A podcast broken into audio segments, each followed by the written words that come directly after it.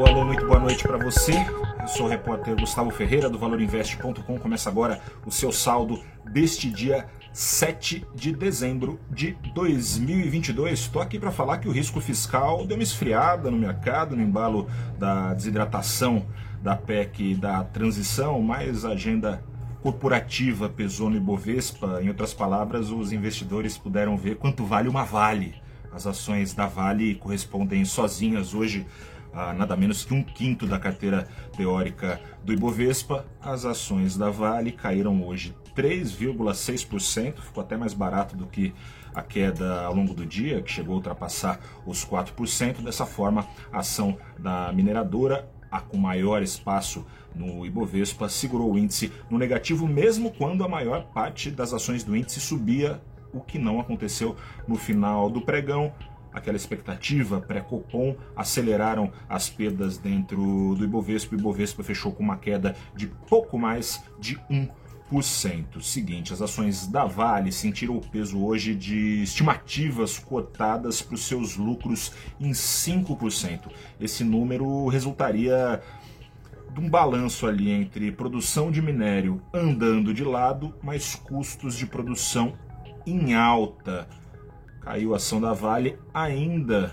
que, investi que investidores que acompanham esses analistas é, entendo ali que a Vale tá barata na, na, na, comparação com outras mineradoras, ainda assim foi incorporada essa nova projeção aos seus ativos. Vamos ver se vai ser levado como desconto essa queda de pouco menos de 4% da ação da Vale a partir de amanhã. Em paralelo, mais do que a bolsa, o câmbio, esse sim, refletiu essa tal sensação de alívio acompanhando a discussão da PEC do. ia falar PEC dos precatórios, tem tanta PEC, né? Essa aqui é a PEC da transição prêmios de risco retirados do câmbio levaram o preço do dólar a cair 1,2% hoje aos R$ 5,20.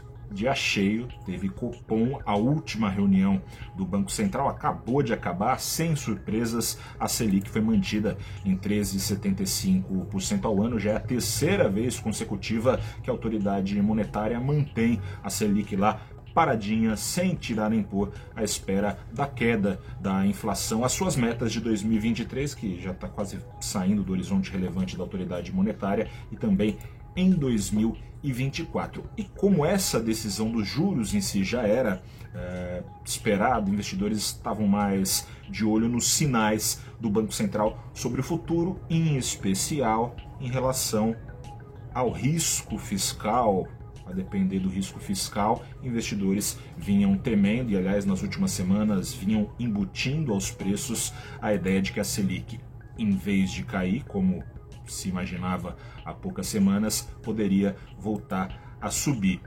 O Banco Central fez um comunicado um tanto neutro. Por um lado, disse que está atento, sim, ao risco fiscal, mas também pediu serenidade, lembrou falas recentes do seu presidente Roberto Campos Neto, dizendo que não vai se guiar pelas especulações que tem balançado o mercado, vai esperar para ver o que de fato o novo governo fará com seu balanço de despesas e receitas. Por outro lado, o Banco Central também afirmou que a incerteza está acima do usual e indicou que sim, a depender do desenrolar dessa cena fiscal nas discussões no momento em especial da PEC da transição, mas que também dizem respeito à criação de um novo arcabouço fiscal que tome lugar do teto de gastos, que desde 2019 só serve para ser furado. O Banco Central, sim, a depender do impacto dessa sensação eventual de risco fiscal nas expectativas de inflação, pode usar a porta que tem mantido entreaberta para voltar a subir juros. O saldo desse comunicado do Banco Central é que tudo pode ser, o mercado deve continuar passando por volatilidade, assim como as expectativas do próprio Banco Central. Agora é esperar para ver o que acontece. Um grande abraço, boa noite, até a próxima. Tchau.